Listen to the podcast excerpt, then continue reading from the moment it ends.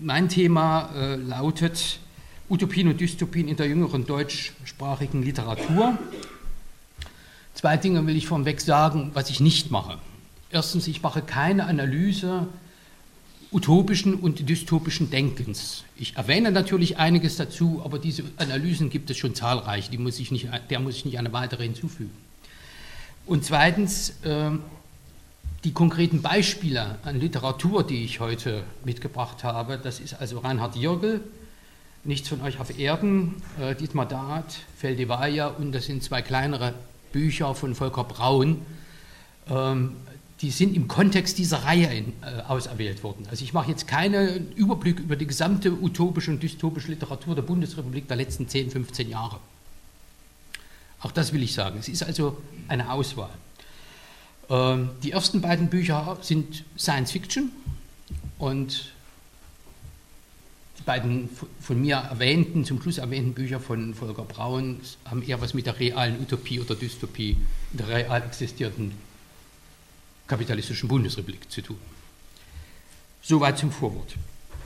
Ich werde ähm, mich hier und da diszipliniert an meinen Text halten, weil wenn ich dann anfange auszumalen, dann wird das meist eine längere Veranstaltung. Also ich muss mich disziplinieren. Ähm, Jean Baudrillard schrieb im Jahr 1995, das Leben ändern, das ist die maximale Utopie, Überleben ist die minimale Utopie. Und es scheint in den heute vertretenen Dystopien, literarischen Disziplinen, Dystopien, scheint das tatsächlich im Mittelpunkt zu stehen. Gilles Deleuze beschrieb die Situation bereits 1990 in einem Essay. Wir befinden uns auf dem Weg von Disziplinar zu Kontrollgesellschaften.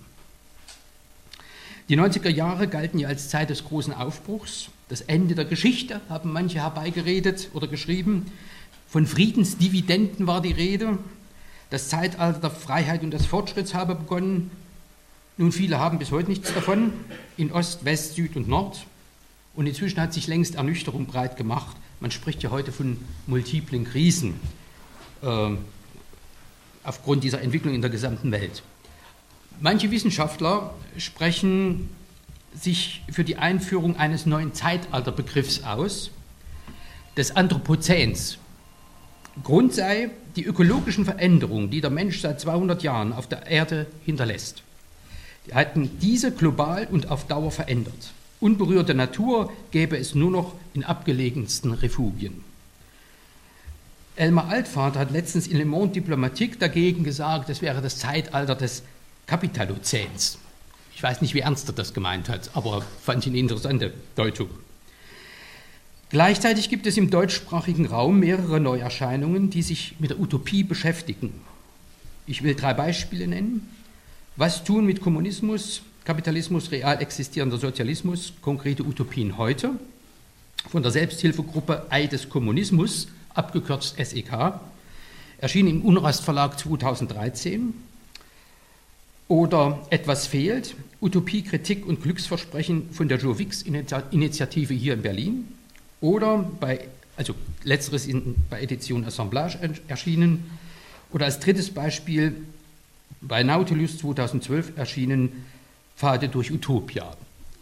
Doch sind dies alles Sachbücher.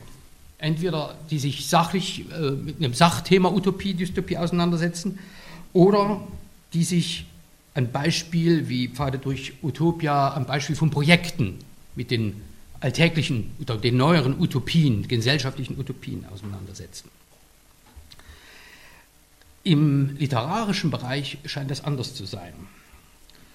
Äh, am 3. März 2013 äußert der Publizist Peter, Peter Bürger in einem Essay im Deutschlandfunk, einem Essay über Hegel und dessen Fortschrittsbegriff Zitat, schon seit längerem sehen wir die Zukunft unserer Gesellschaft in eher düsteren Farben. Die zahlreichen Bedrohungen sind evident.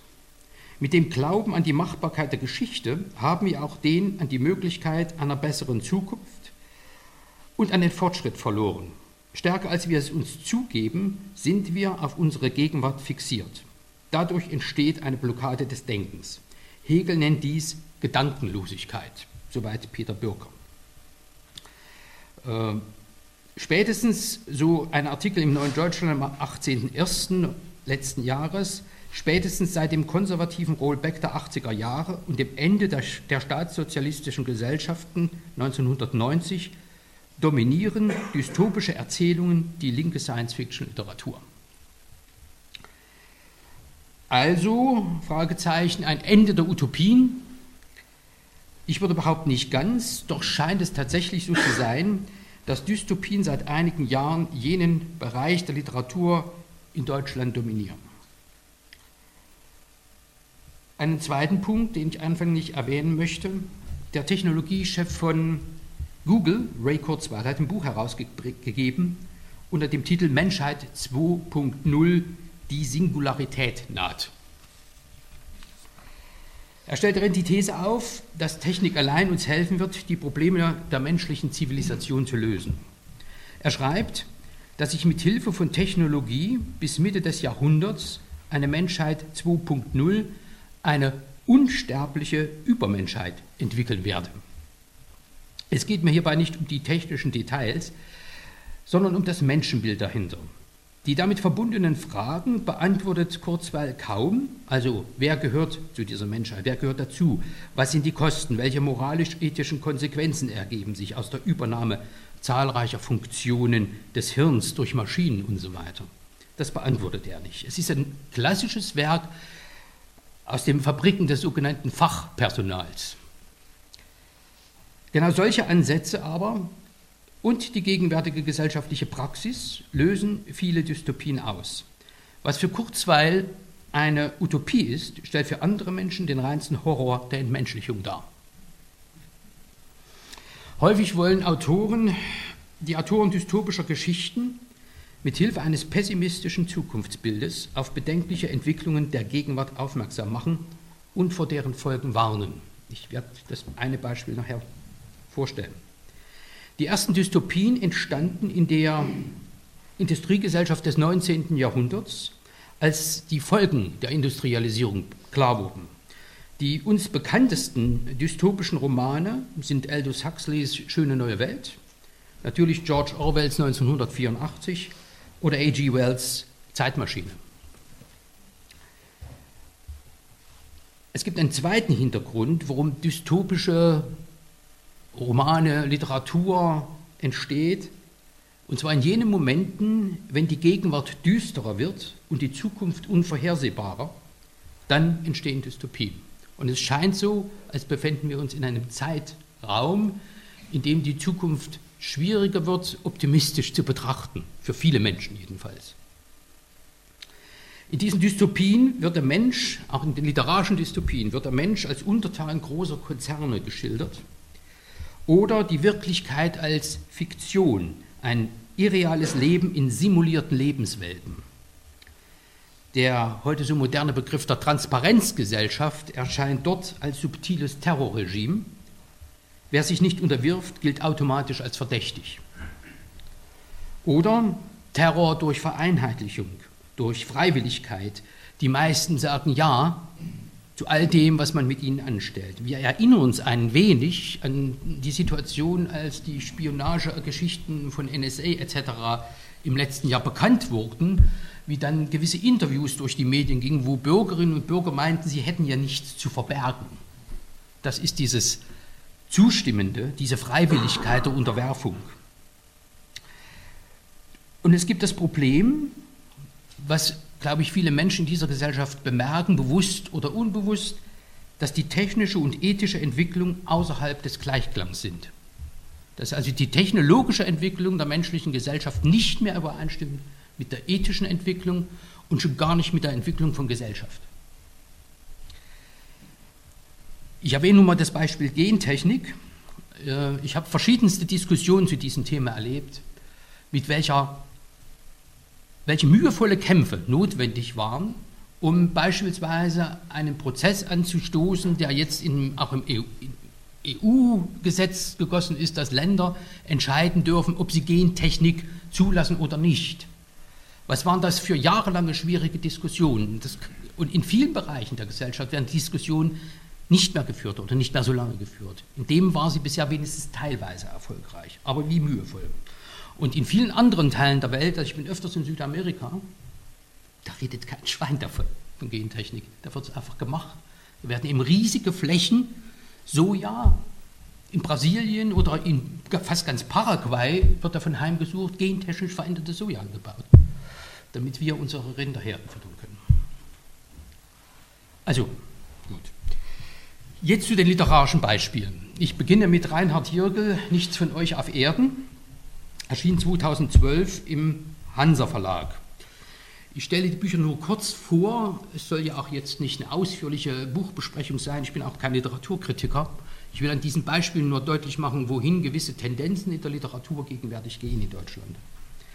Man kann dieses Nichts von euch auf Erden als eine direkte Antwort auf die vorhin vorgestellten Fantasien eines Ray Kurzweils deuten. Es ist eine sehr düstere Dystopie. Äh, ich muss zugeben, ich war hier und da, also fiel es mir schwer, dieses Buch zu lesen. Aus zwei Gründen, weil es manchmal wirklich zutiefst düster, ja, ich möchte sagen, fast nihilistisch war. Und zum anderen hat Reinhard Jürgel eine besondere Art des Schreibens. Ähm, was es schwer macht, das zu lesen, ich sage es auch jetzt schon, wenn ich nachher was vorlese und hier und da stocke, dann hat das damit was zu tun. Also er schreibt Sätze äh, nicht in der also üblichen Orthographie, in der Rechtschreibung. Also er setzt Ausrufezeichen, Bindestriche, Is an Stellen, wo sie überhaupt nicht hingehören. Man muss sich den Text also auch nochmal textlich ein wenig erschließen. Also man gewöhnt sich im Laufe der 800 oder 700 Seiten dran, aber anfänglich ist es schon eine Herausforderung. Und trotzdem, ich will auch das gleich sagen, ist es hervorragende Literatur. Man muss sich halt noch dran gewöhnen, sich einlesen. Worum es geht, kurz ein Zitat aus dem Einband.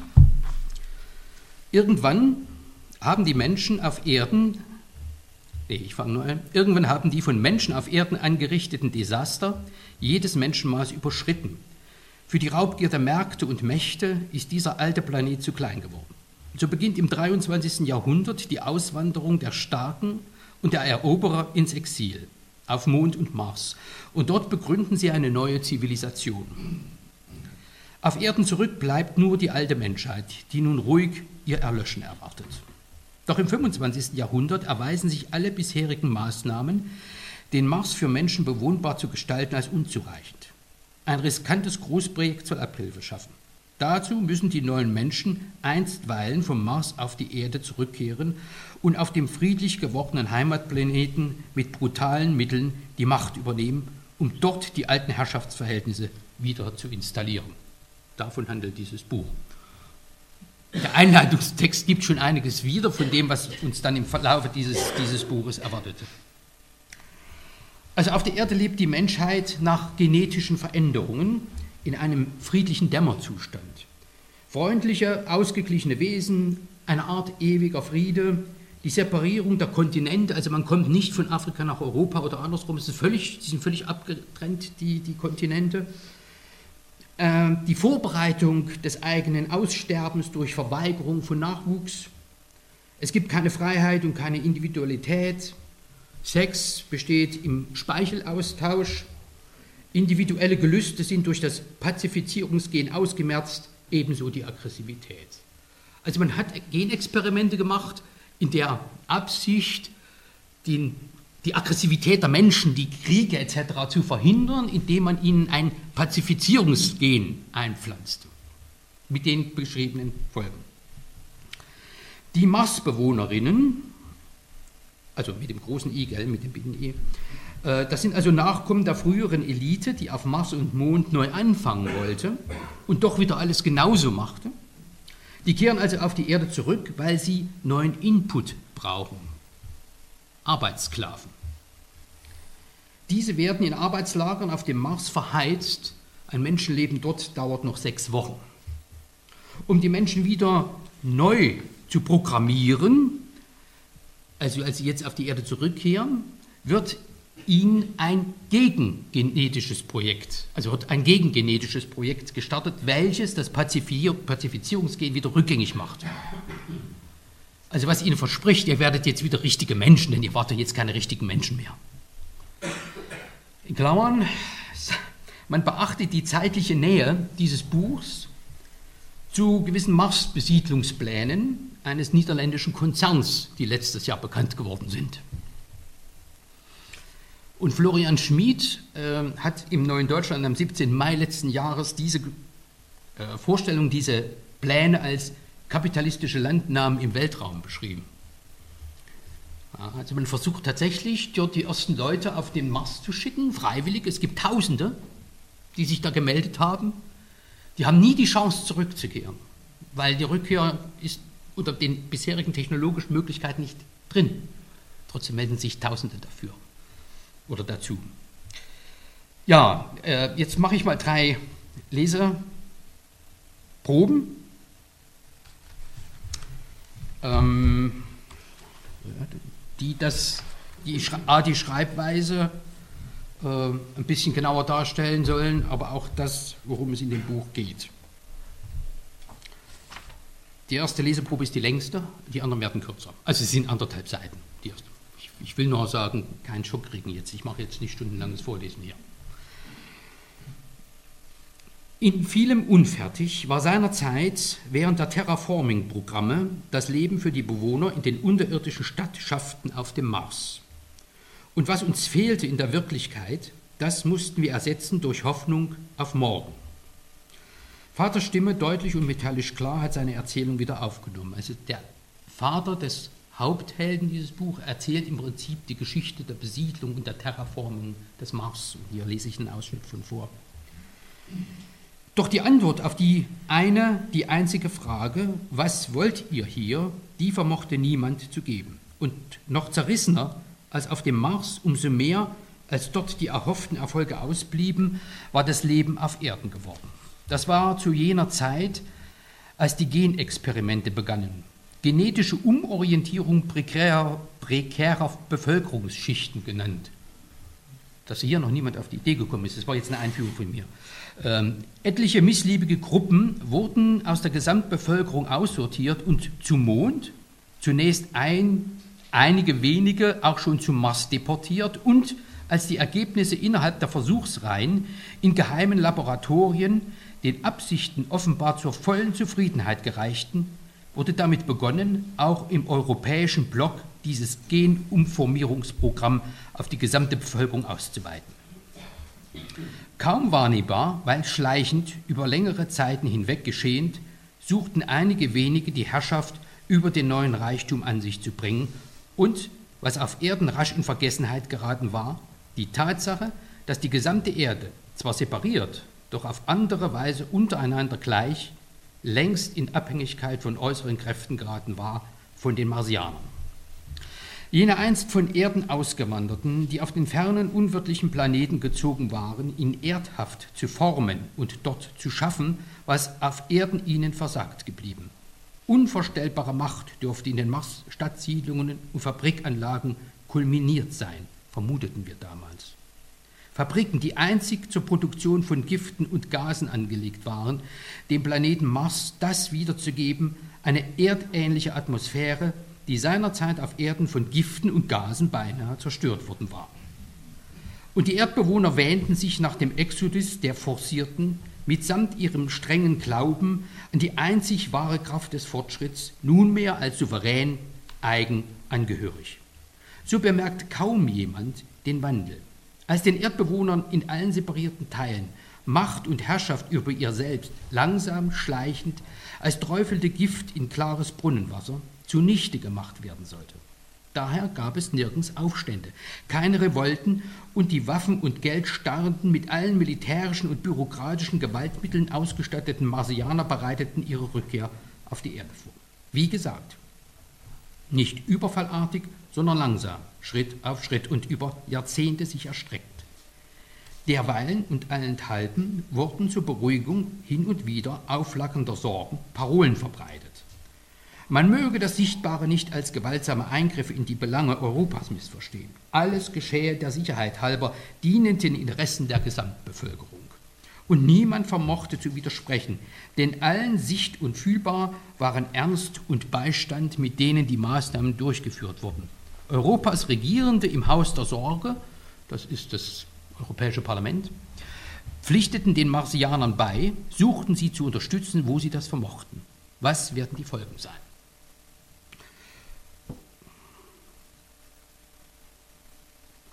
Ja, die Folgen dieser Sache beschreibt wenig später ähm, die Mutter des Haupthelden. Sie berichtet von den Deportationen, die es zunächst auf dem Mond gegeben hat. Äh, und, ja, und die Folgen, die damit verbunden waren. Der Mensch an sich war zum Feind geworden. Das Dasein der viel zu vielen, deren Leben von niemandem für nichts gebraucht wurde. Nicht mal wie in den davorliegenden Jahrhunderten als Schlachtmensch in den Kriegen, denn für Kriege gab es Maschinen mit Fernbedienungen. Das machte Kriege hygienischer und ihr Auslösen geschah unbedenklicher, daher die Opferzahlen ins Gigantische wuchsen, auch ohne Heere und gegeneinander kämpfende Soldaten. Denn längst war die Unterscheidung zwischen Kämpfern und Zivilisten verschwunden. Aber noch hatten sich damals die Ideen zum Verlöschen der Erdbevölkerung bei den Menschen nicht durchgesetzt. Noch waren die Wünsche nach Familienleben mit Kindern durchaus verbreitet. Doch die Überbevölkerung war der Knebel, den die Menschheit sich selbst um den Hals legte und allen Lebensraum durch wüst wucherndes neues Leben erwürgte. Der Mensch, das erste Lebewesen in der Natur, das durch Vermehrung sich auszurotten strebte. Besser viele als alle, so meinten wohl einst die regierenden Führungsschichten jeweils in allen separierten Erdteilen. Und weil damals bereits die ersten Arbeits- und Wohnstätten auf den Mars bestanden, schuf man auf Erden die Legende vom Lebensneubeginn dort auf dem anderen Planeten, der gelobten Welt mit Arbeit, Brot, Leben in Reichtum und Glück für alle, gleichgültig wo du stehst in der Gesellschaft, unten, Mitte, oben. Gründe zur Unzufriedenheit mit dem eigenen Leben finden sich überall. Und der Wunsch, noch einmal neu zu beginnen und besser als zuvor, das ist der älteste Glaubensanker in der Welt. Die Menschen, viele, sehr viele, strömten also herbei zu den bereitstehenden Raumtransportern, in den Augen beseelter Glanz das Schimmern neuen Morgens, meinten sie, und war nur Wasser und Feuer aus eigenem Hoffen. Denn Lebenswille ist wie ein Fieber, dagegen zu wehren sinnlos. Ganz bis zu Ende ausgetragen will das Fieber sein mit seinen Irrlichtern und schwitzigen Träumen. Die meisten jedoch kamen nie bis zu den Raketen. Ihre Stimme nun wieder sachlich und kühl. Andere schaffte man mit den Transportraketen tatsächlich von der Erde fort, auf den Mond, die Zwischenstation für den Flug zum Mars. Und denen widerfuhr, was mit allen übrigen bereits auf Erden geschehen war und worüber niemand laut zu sprechen wagte. Im gelernten Stummsein der Menschen. Die werden nämlich massenweise vernichtet in Arbeitslagern. Äh, diejenigen, die es bis zu den Raketen schaffen und nicht unterwegs schon umgekommen sind. Also, und das zieht sich jetzt also durch dieses Buch durch. Er bringt an einer späteren Stelle auch Beschreibungen dieser Arbeitswelt auf den Mars in unterirdischen Bergwerken und Fabrikanlagen, wo ein Massensterben einsetzt. Also wie gesagt, es ist hier und da nicht leicht zu lesen und schöngeistige Literatur ist es mitnichten. Es ist schon eine Herausforderung. Der Hauptteil dieses Buches hat dann das Glück, tatsächlich auf den Mars zu kommen. Er wird Teil der Mars-Elite, weil er talentiert wäre, wird, kommt in die Verwaltung und erlebt nun dann vor Ort das alles, was da geschieht und was dann logischerweise bei Menschen passiert. Er beginnt darüber nachzudenken und sagt, also das ist eigentlich der falsche Weg. Und es kommt bei ihm zur Verweigerung und äh, zu einigen Erkenntnissen. Alles, alle Sinnlosigkeit, alles gewaltsam Kindische an derlei Maßnahmen gähnte plötzlich vor seinen Augen wie ein riesiger, bodenloser, doch letztlich vollkommen öder Abgrund. Für die jahrtausendealten Probleme aus den Erdgesellschaften hat man sich das Fluchtventil eines anderen Planeten geschaffen, den Mars auf dem man diese Probleme nicht etwa zu lösen gedenkt, um diese immerhin möglichen gefundenen Lösungen danach entweder auf die alte Erde anzuwenden oder hier auf dem Mars ein besseres Erdenleben zu entwickeln, als das auf dem ursprünglichen Heimatplaneten der Menschen heute machbar wäre. Sondern man strebt offenkundig danach, aus der Umgestaltung eines ganzen Planeten sich nur ein weiteres Mordinstrument zu erschaffen, das dem zur Universalmacht verwandelten Stärksten zur Allewigkeit seiner Herrschaft über dieses Sonnensystem verhelfe. Nach langen Kriegen über die Jahrhunderte existierten zwar noch drei Großmächte, wie gesagt auf dem Mars, nebeneinander, die sich den jeweils anderen überheben. Doch besteht der wirkliche Unterschied allein im uralten, instabil wechselnden Gleichgewicht militärischer Stärken, die in all ihren Verkleidungen als humanistisch-ökonomische, kulturelle, naturbewahrende Maske ihre heiß laufende Aufrüstung betreiben und sich erpresserisch pompös gegen alle übrige Welt aufpflanzen. Der permanente Alarmzustand, in die Bevölkerungen eingeschleust als Virus, sedierte die Sensorien der Menschen für Gefahr, lässt alle Welt mit fiebernden Stimmen, auch seine Nachbarn, seine Anvertrauten überwachen, um schließlich selbst im Augenblick der höchsten Gefahr einfach überrollt zu werden.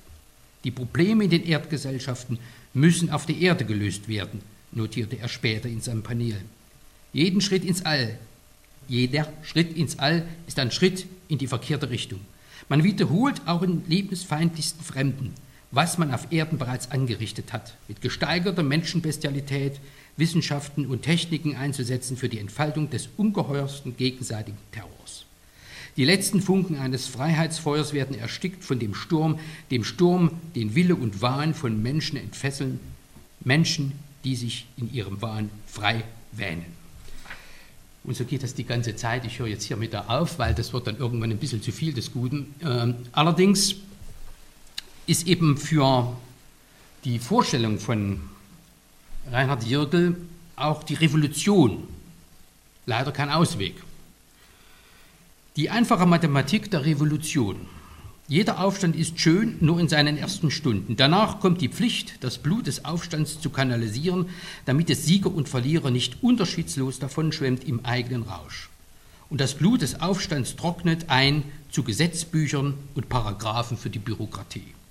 Die wird bleiben und die Zeiten werden die alten Zeiten. Ein Buch, was keine Auswege lässt. Was er, also man hat ja an verschiedenen Stellen sehr deutlich gemerkt, wie er auf gegenwärtige Entwicklung Bezug nimmt das natürlich überspitzt und äh, dramatisiert, aber die Entwicklungen sind eindeutig auf die Gegenwart bezogen.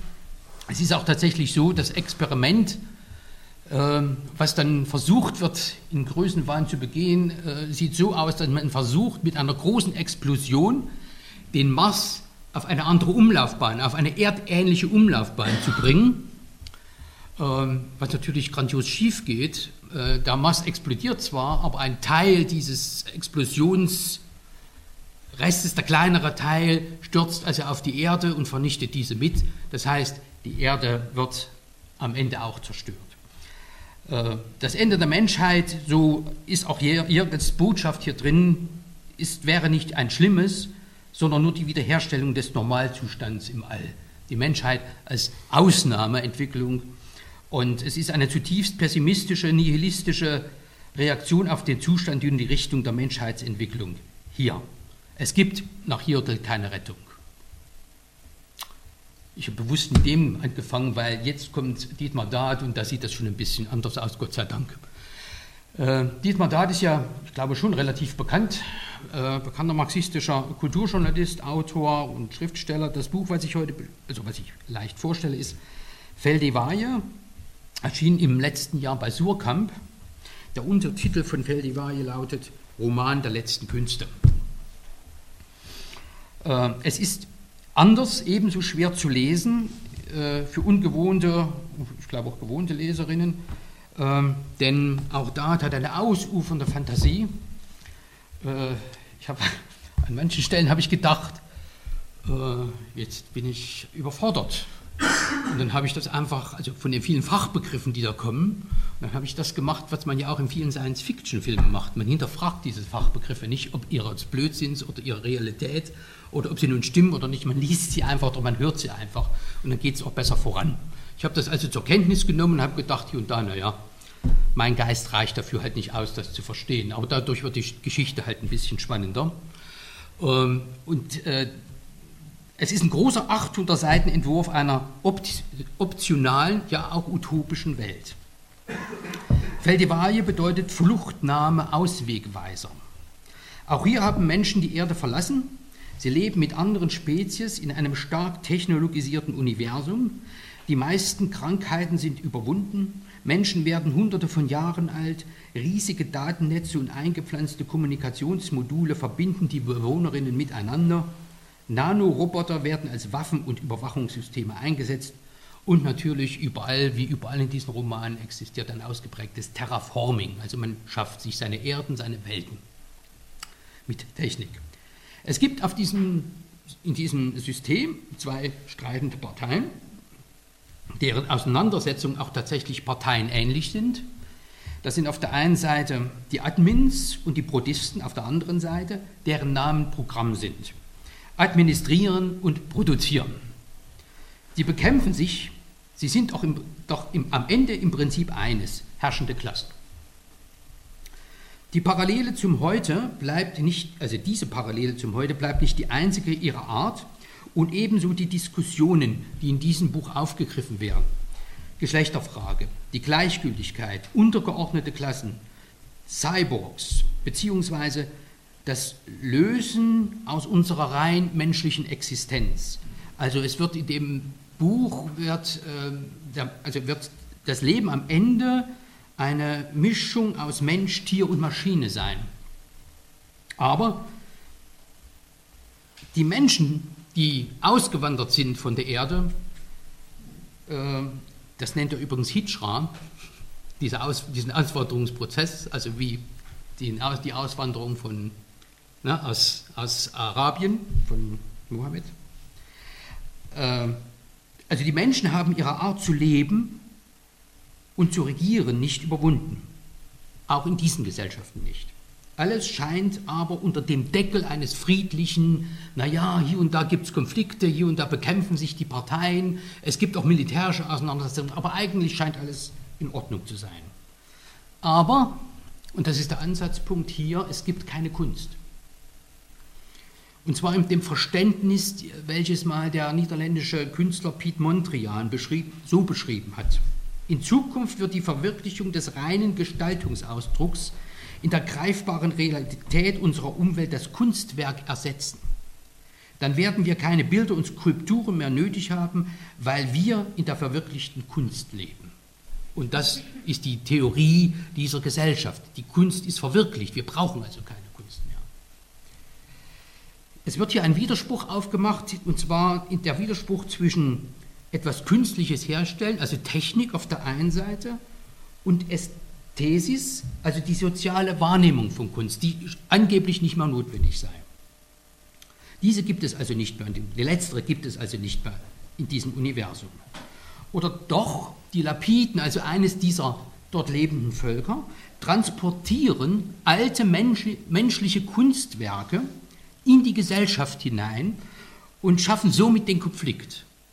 Das heißt, es gibt auch in diesem Buch eine Gruppe, die heißt Menesker, das scheint so etwas Gottähnliches zu sein, die, die erscheinen nicht. Und in deren Auftrag transportieren die Lapiden, also alte menschliche Kunstwerke, in diese Gesellschaft hinein und lösen damit Konflikte aus. Also darüber kommt es auf Feldeweil zur Auseinandersetzung. Es entsteht eine revolutionäre Bewegung, die sich Ästheten nennt, Sie will die Kunst aus der Einhegung musealer Komplexe befreien und ihre soziale und politische Sprengkraft freisetzen. Eine der Hauptfiguren dieses Buches ist Katrin Ristau und sie schreibt ein Manifest.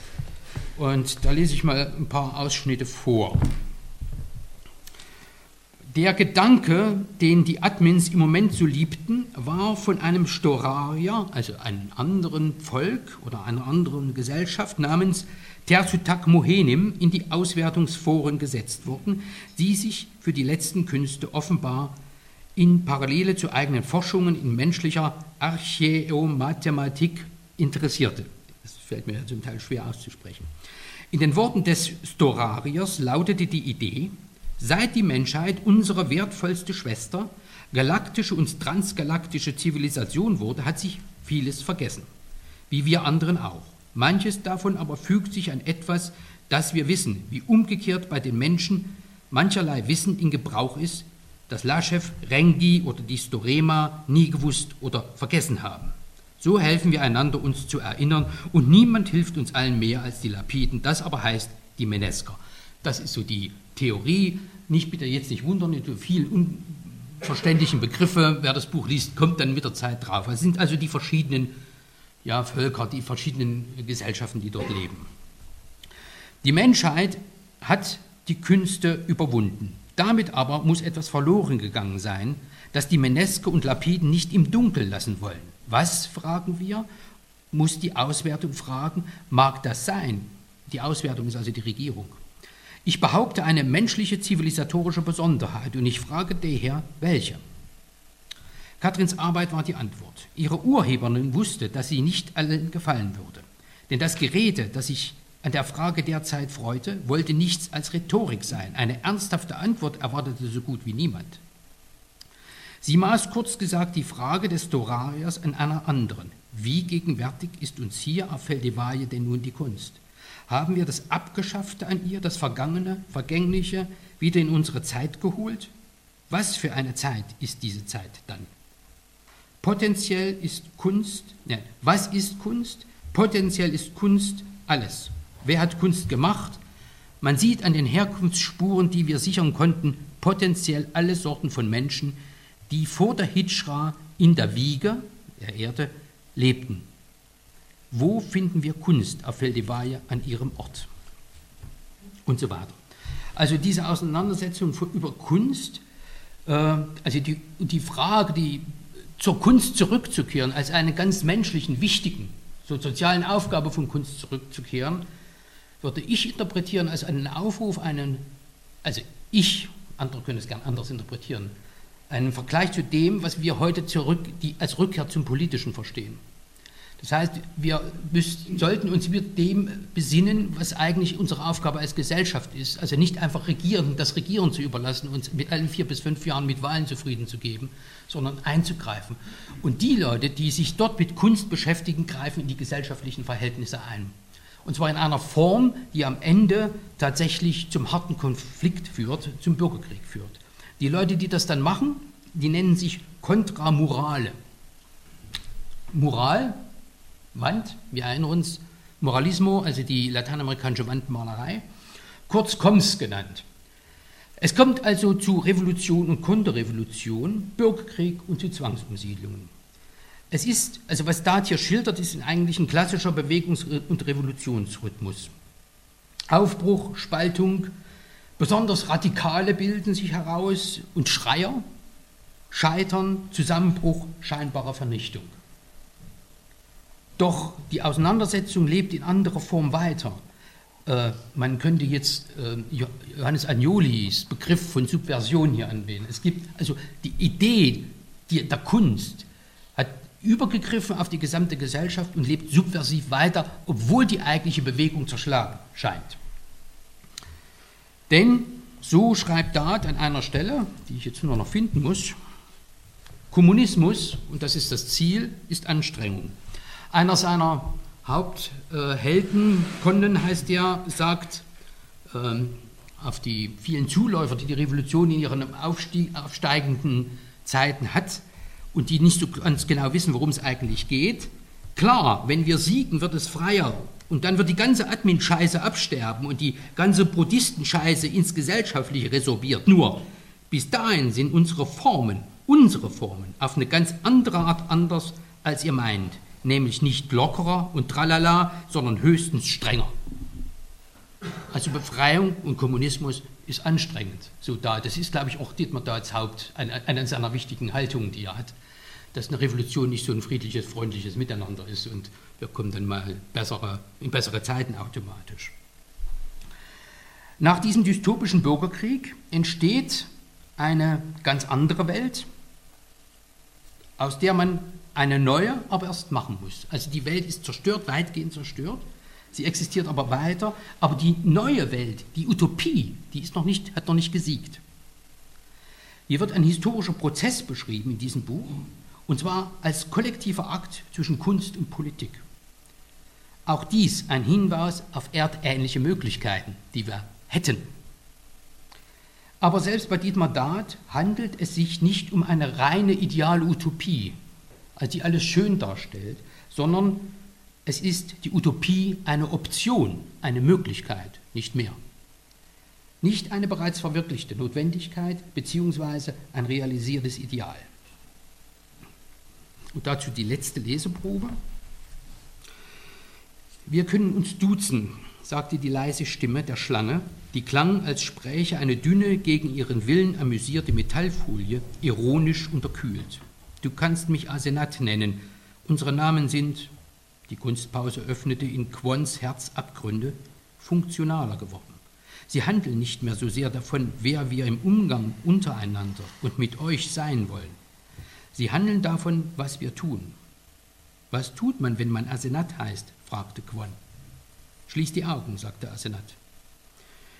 Die Frau tat und fiel im Bilde alter Jahre, in Streit und Einsicht, Irrtum, Abweg und Umarmung und sah, das haben wir gemacht.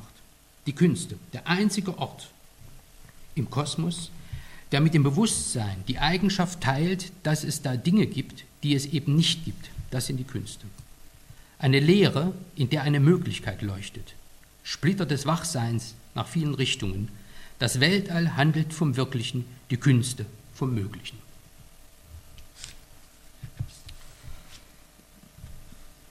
Ja, die Utopie als Option, als Möglichkeit, aber eben nicht als freundliches gemeinsames Singen, wenn ich es mal etwas überspitzt darstellen darf.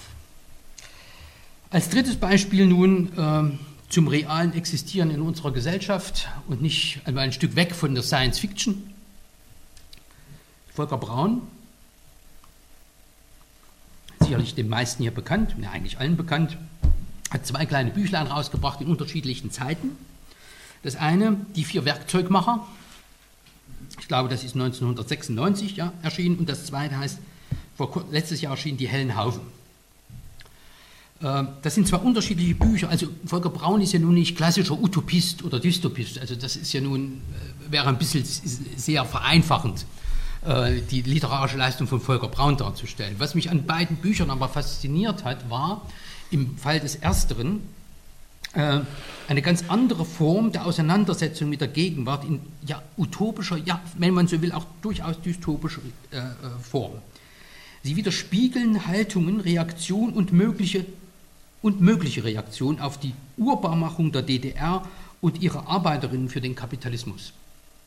Das wird gerade in diesem ersten Buch Die vier Werkzeugmacher deutlich. Hier mal ein kleines Zitat aus dem Vorwort. Erzählt wird die komische und grausame Verwandlung einer Werkzeugmacherbrigade aus der Vorstadt Schweineöde. Von der Geschichte bis hierher glimpflich behandelt. Besondere Leute, die sich Einfalt leisten konnten, finden sie sich in ihrem Betrieb nicht wieder. Sie sind enteignet, entlassen und wieder eingestellt. Aber als was? Als wer? Sie sind ihrer Identität beraubt und das umso mehr, als sie ohnehin angemaßt war. Die Geschichte schien ihnen hatte verrückt gespielt und sie konnten sich bedanken, dass es nicht blutig zugegangen war. Die Welt würde sich wundern und zu lachen haben für Jahrhunderte auf ihre Kosten. Ähm, das ist also ein Zeitgefühl, was, glaube ich, viele Menschen damals hatten, was hier beschrieben wird. Jeder denkt, steht hier in dem Buch, jeder denkt, es trifft den anderen, bis er selbst der andere ist. Also wer sich daran erinnern kann, was Mitte der 90er Jahre an Arbeitslosigkeit oder Anfang der 90er Jahre an Arbeitslosigkeit, an Zerstörung von, von Leben, von Existenzen gelaufen ist, oder die, die nicht zerstört wurden, wie, sie, wie wir uns umstellen mussten in, auf die, diese neue Welt, äh, der wir sehr schnell merkten, also zumindest wir aus den ehemaligen DDR-Gruppen, die nicht Politiker in gewissen Parteien geworden waren, wie schnell unsere Hoffnungen davongeflogen sind da kann sich halt diese Skepsis, die in diesem Buch verbreitet wird, und die Ironie, die hier verbreitet wird, sehr gut vorstellen. Das Zweite, äh, die hellen Haufen, das ist eher ein utopischer Entwurf, der äh, ja, ein utopischer Aufstand, aber der stattgefunden haben könnte, aber nicht stattgefunden hat. Und er bezieht sich ja auf Bischofferode. Ja. Äh, auch hier ein Zitat aus dem Einband. Der Aufstand, von dem hier berichtet wird, hat nicht stattgefunden. Wenn er seine Wahrheit hat, so weil er denkbar war. Die Geschichte hat mehr in sich, als sich wirklich ereignet. Auch das Mögliche, Ersehnte, nicht Gewagte. Wie soll man nicht einmal über den Rand schreiben? Nach drei Jahren der Volksenteignung, dem Feldzug der Treuhand, kommt es zum großen Arbeiterkrieg. Die Entlassenen, Arbeitslosen rotten sich vor den Fabriken, vorgeblich Investoren werden, heimlich, werden heimgeschickt und die zwölf Mansfelder Artikel verfasst. Schließlich streift ein Heerhaufen durch Mitteldeutschland. Dass sie aber nicht kämpfen, ist der bittere, süße Faden der Erzählung. Sie sammeln sich auf einem Schlackeberg, dem Schutt ihrer Existenz, die nicht zu verteidigen ist, eines Besitzes, den sie nicht besessen haben, eines Lebens, für das man das Seine nicht in die Schanze schlägt. So wird eine Niederlage erfochten und ein Widerstand erdacht. Diese klare, einfache, harte Geschichte musste einmal geschrieben werden, ein für allemal. Und es endet mit einem Zitat von Bloch. Was wir nicht zustande gebracht haben, müssen wir überliefern. Ich will wenigstens, das hat was. Also das als letztes Zitat jetzt die zwölf Artikel, äh, die von den zwölf Mannsfelder Artikel, Untertitel von den gleichen Rechten aller. Erstens, die Arbeit ist gerecht zu verteilen unter allen, die Anspruch haben. Zweitens, die Belegschaft bestimmt, was und wofür produziert wird, nämlich was sinnvoll ist. Drittens, nicht den Gewinn maximieren, sondern den Sinn. Viertens, schändliche Arbeit und schädliche Produkte sind untersagt. Fünftens, die Leiharbeit ist abgeschafft. Sechstens, Realeinkommen für reale Personen. Gerechtigkeit ist das Brot des Volkes. Siebtens, herrliche Lehrstellen. Lehrjahre sind Herrenjahre.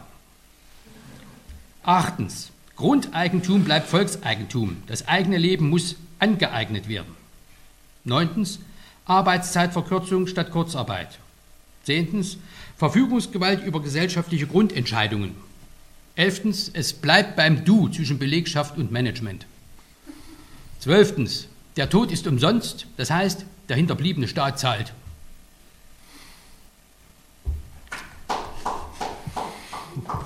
Das ist doch die reinste Utopie, finde ich. ja, das ist, das finde ich das Hervorragende an, an, Volker Braun, eigentlich auch schon bei den Büchern, die in der DDR erschienen sind, was mir so sympathisch gemacht hat. Also, es ist nicht, nicht nur der Titel ist ein Bezug auf die frühbürgerliche Revolution, ist ja klar, ne? Ähm, die Zukunft Gegenwart wird hier nicht in weiter galaktische Welten geschoben, sondern in den Alltag des real existierenden Kapitalismus. Doch auch diesen Aussichten sind nicht rosig. Denn wie gesagt, der Aufstand, der keiner wirklicher ist, der scheitert ja. Ähm, Braun fragt nach den Möglichkeiten im Dasein. Das ist sie die schwere Arbeit, denn immer stehen wir uns selbst im Wege. Und er nennt das das Kleben an den Verhältnissen.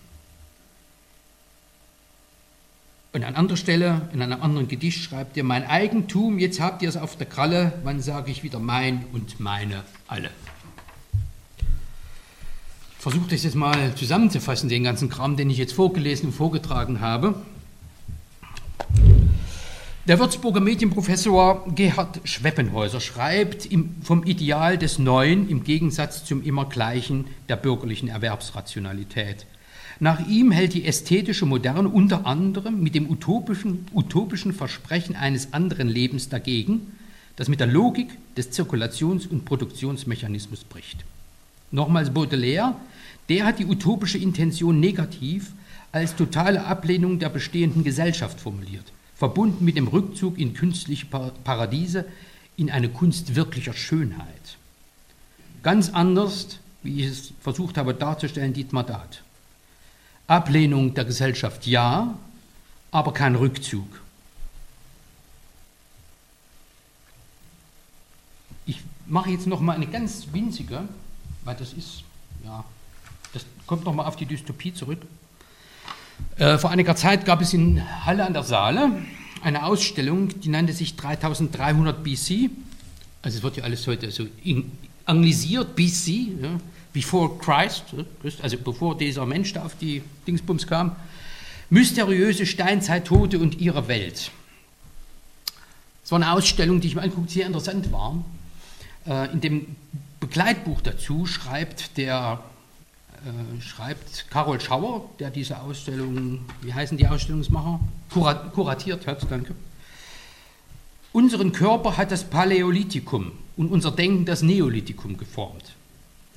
Der Besitzanspruch auf Landressourcen und Lebewesen inklusive Menschen sowie materielle sowie immaterielle Güter, zum Beispiel Daten, Wissen, geistiges Eigentum und so resultiert auch heute noch in fortgesetzten, wenn auch ideologisch oder religiös verbrämten Kriegen. So gesehen sind auch wir heutigen Menschen noch in den Denkstrukturen der Jungsteinzeit gefangen. Da habe ich mich doch gefragt, also Utopien, alles Hirngespinste, ist eh alles vorbestimmt. Wir werden auch weiter durch unser Menschsein darin gefangen sein oder haben wir einen gewissen Einfluss darauf, auf das, was passiert? Haben wir noch die Fähigkeit, die Kraft zu Utopien oder eben auch nicht? Ich wiederhole, in der Literatur überwiegen gegenwärtig dystopische Entwürfe, bestenfalls offene Ausgänge. Utopien werden fast nur noch in Sachbüchern beschrieben. Dahinter steht die Wahrnehmung unserer Gegenwart als bedrückend, perspektivisch aussichtslos. Herrschafts- und Gewaltstrukturen des Kapitalismus scheinen sich zu festigen und auszuweiten. Der Ruf nach guter Herrschaft erlebt eine Renaissance. Die multiplen Krisen, ob Ernährung, Klima, Ökologie, Artensterben, Seuchen, nicht mehr beherrschbare und eindämmbare Dauerkonflikte, Bevölkerungsentwicklung und so weiter, sie scheinen nicht mehr kontrollierbar. Und die Welt erscheint unübersichtlicher, nicht mehr steuerbar. Das gute bürgerliche Leben droht an sein Ende zu kommen. Angst macht sich breit, Unsicherheit. Der autoritäre Überwachungsstaat steht vor der Tür. Die Anpassung an die nicht mehr änderbaren Verhältnisse werden zum Allgemeinzustand. Einige Philosophen sprechen von der Postdemokratie, in der wir uns schon befinden. Es könnte aber auch alles Ausdruck eines großen Suchprozesses sein, der in Zeiten sich ausbreitender Unsicherheit dem Verschwinden von bisherigen Gewissheiten und Übersichtlichkeiten einsetzt. Die skizzierten Entwicklungen, auch die dystopischen Entwicklungen, auch wenn sie überspitzt sind, sie sind möglich, sie sind aber nicht notwendig. Im Guten im Schlechten sind sie möglich. Widerstand ist ja nicht verschwunden. Warum wird er, habe ich mich gefragt, von, den, von vielen literarischen Intellektuellen nicht aufgenommen? Denn das würde ja eigentlich den Widerstand eher stärken. Eher verstärkt sich durch Dystopien das Gefühl von Machtlosigkeit, äh, und wir sind natürlich, unstrittig hat äh, Volker Braun recht mit dem Kleben an den Verhältnissen, wir sind auch Teil des Problems. Ich denke, wir brauchen einen neuen anderen Fortschrittsbegriff. Das sage ich ja natürlich nicht als großer Denker, sondern ich greife das auf, was andere auch schreiben. Das gilt auch für die Linke. In verschiedenen Formen gibt es diesen Fortschrittsbegriff bereits. Er ist oft nicht zusammengeführt und noch nicht mehrheitsfähig. Das gilt zum Beispiel für die Frage, wie weit kann und darf Technik gehen wie, darf, wie weit und kann, darf diese Technik unser Leben bestimmen? Welche Ethik verbindet sich mit technologisch möglichen Entwicklungen? Wie begegnet der Mensch ihnen? Und ist es zum Beispiel möglich, dass die Brandenburger Linke irgendwann begreift, dass Braunkohle scheiße ist und niemandem dient, außer dem Konzern und natürlich einige Arbeitsplätze erhält? Aber das ist wirklich ein schwerwiegendes Thema. Georg Seslen schreibt in Literatur konkret 2014, unter dem Titel Die Linke hat den besseren Traum drei linke Szenarien auf. Also für eine Veränderung von Gesellschaft, die uns bevorstehen könnten. Erstens Reform, also eine Reformation und Rezivilisierung des Kapitalismus plus eine postdemokratische Agenda, sprich eine neue Sozialdemokratie, denn die alte soziale Demokratie gibt es ja nicht mehr. Zweitens Apokalypse, die Selbstzerstörung der Menschheit, die ist hier ausgiebig geschildert worden. Drittens Revolution, der Aufstand der Entmachteten. Äh, da schreibt dann aber auch äh, Seslen, das gibt es bisher nur Fragmente eines neuen revolutionären Subjekts, das allerdings erst einmal Techniken des Zusammenschlusses entwickeln muss. Siehe bei Dietmar Dart. Und die Utopie? Ich denke, es gibt kein Zurück hinter dem wissenschaftlichen Anspruch des Sozialismus. Die Utopie muss im Sozialismus aufgelöst werden, aber ihre Ideale müssen gleichzeitig aufgenommen werden. Das, glaube ich, hat der vorhergehende Sozialismus nicht gemacht. Oder nur zum Teil. Nur dann muss die Wissenschaft eben auch erarbeitet und die Utopie entwickelt werden, eben auch praktisch. Die Menschheit hat bisher, wenn auch in langen Prozessen, Wege zur Überwindung von Problemen und zur Weiterentwicklung gefunden. Was nun aber die Problemlösung erschwert, dieser gegenwärtigen Krisen sind zwei Umstände. Erstens eine mangelnde Perspektive für eine Mehrheit von Menschen außerhalb des Kapitalismus. Also eine Perspektive, die nicht im Kapitalismus begründet ist, also dem Kapitalismus transformiert, wie man modernerweise sagt. Das sehen einfach zu wenig Leute, glaube ich, die realen Möglichkeiten, die sich darin bewegen. Und zweitens, die drängende Zeit, der Horizont, der uns bleibt für die notwendigen Veränderungen, ist eben doch endlich und nicht unendlich.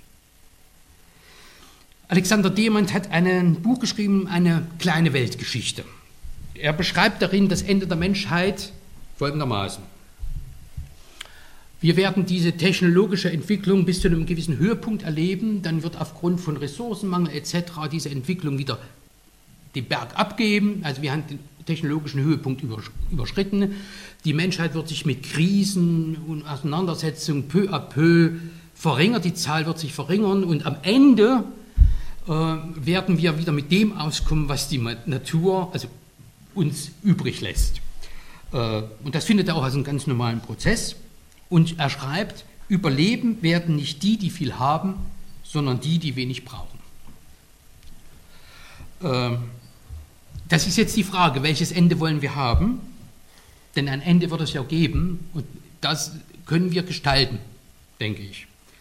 Es scheint mir aber auf alle Fälle ausgemacht, dass ein stetes Aufwärts nicht mehr geben wird, wenn es das überhaupt je gegeben hat. Wobei ich zugebe, die letztere Äußerung kann auch eine Haltung des Alters sein. Das hängt vielleicht mit meinem Alter zusammen.